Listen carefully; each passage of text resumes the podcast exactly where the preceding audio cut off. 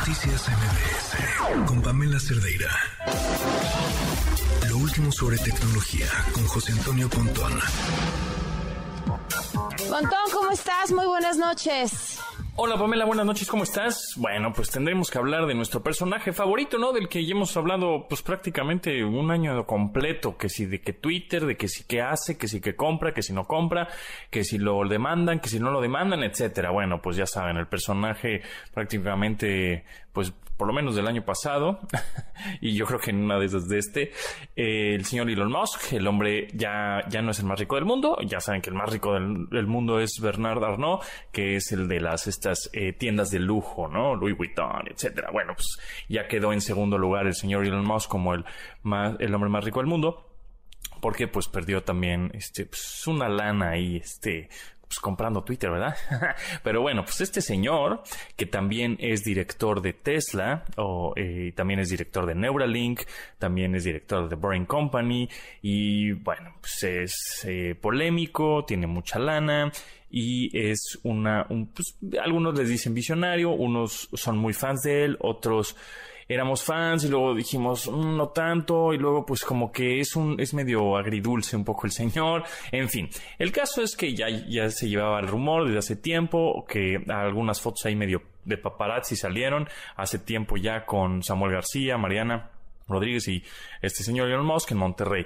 Y pues ya, se concretó el asunto, el resumen, long story short, el caso es que sí, efectivamente, y qué bueno, porque de pronto ahí el presidente el observador decía, no, pues que se vaya a otro estado y que, ¿no?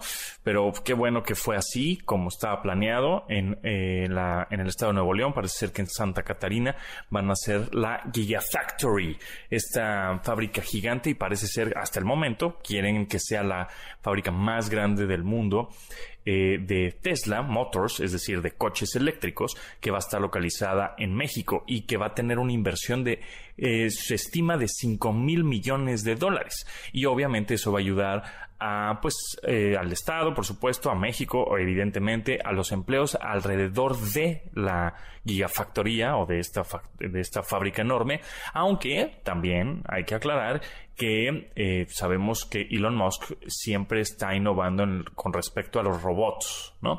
Por ahí está sacando el Tesla Bot también, ¿no? Este, eh, este robot de Tesla o tipo, eh, especie humanoide, pues quiere quitar un poco de empleos, ¿no? Y sabemos que pues, en Twitter también ahí cortó un montón de cabezas, etcétera. Entonces, también habrá que ver cuántos empleos se genera en esta fábrica gigante, ¿no? Y cuánto es automatizado y cuántos son robots, etcétera. Sin embargo, de todas maneras ayuda y de todas maneras el universo que va a estar alrededor de la fábrica, pues también va a ayudar bastante, ¿no? Proveedores, etcétera, ¿no? Entonces, bueno, muy bien, ¿no? 5 mil millones de dólares. Eh, ¿Y cuándo se va a abrir? Eh, pues unos estiman que en 14 meses. Yo le calculo personalmente que va a ser como en unos dos años. Eh, si le meten mucha velocidad, pues año y medio. Porque sí, efectivamente, el problema del agua sí es un problema ahí en Nuevo León. Em, y pues están, obviamente, eh, van a trabajar mucho en eso. Y la, la fábrica, o en general de automotriz, cualquier fábrica automotriz, requiere mucho agua para el, porque es, se utiliza mucho para pinturas y para eh, carrocerías, etcétera, ¿no? Entonces, bueno, pues parece ser que sí van a hacer algo, tienen que hacer algo y tienen que arreglarlo y a ver si utilizan mucha mucha más agua reciclada y van a ver cómo solucionan ese problema que sí es grave, pero pues el chiste es arreglarlo, ¿no? Y no nomás este, mandarlo a otro lado, sino pues arreglar ese problema que hay en Nuevo León en general. En fin, parece ser que en eso, en eso andan. Yo eh, repito, yo calculo que esta eh, fábrica de Tesla no va a estar en 14 meses, digo, eso siempre prometen, yo creo que va a estar un poquito más, yo le calculo sí los dos años fácilmente.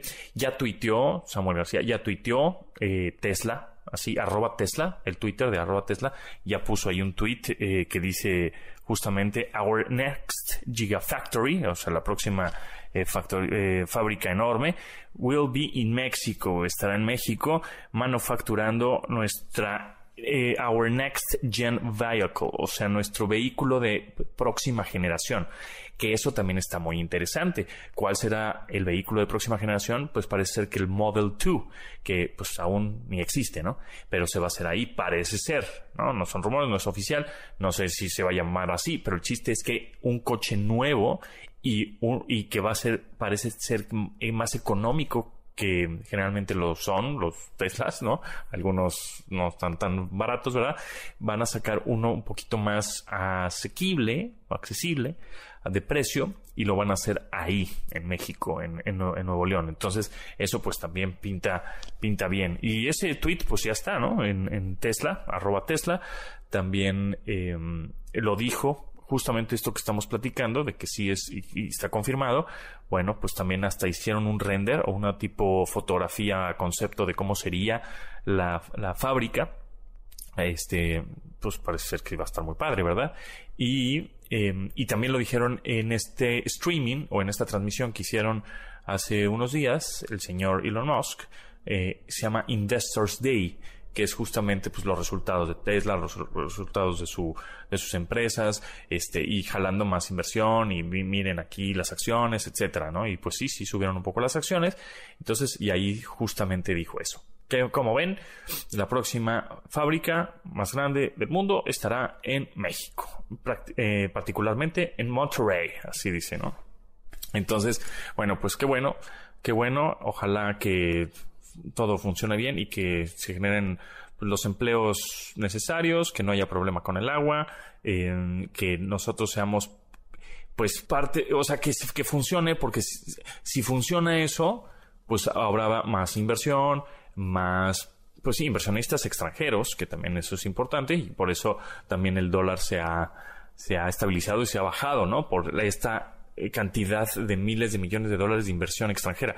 no tanto por las remesas, las remesas sí son importantes, pero son 4 o 5%, ¿no? De, de la lana que viene a México, pero las inversiones extranjeras, pues son lo que también ha, ayudado a que el peso esté en este momento fuerte. Pues muchas gracias, Pamela, y nos escuchamos por mañana, mañana viernes, a las 12 del día, aquí en esta frecuencia MB 102.5 y también, por supuesto, aquí contigo los martes y los jueves. Gracias, Pamela, nos vemos. Gracias, gracias, Pontón, muy buenas noches.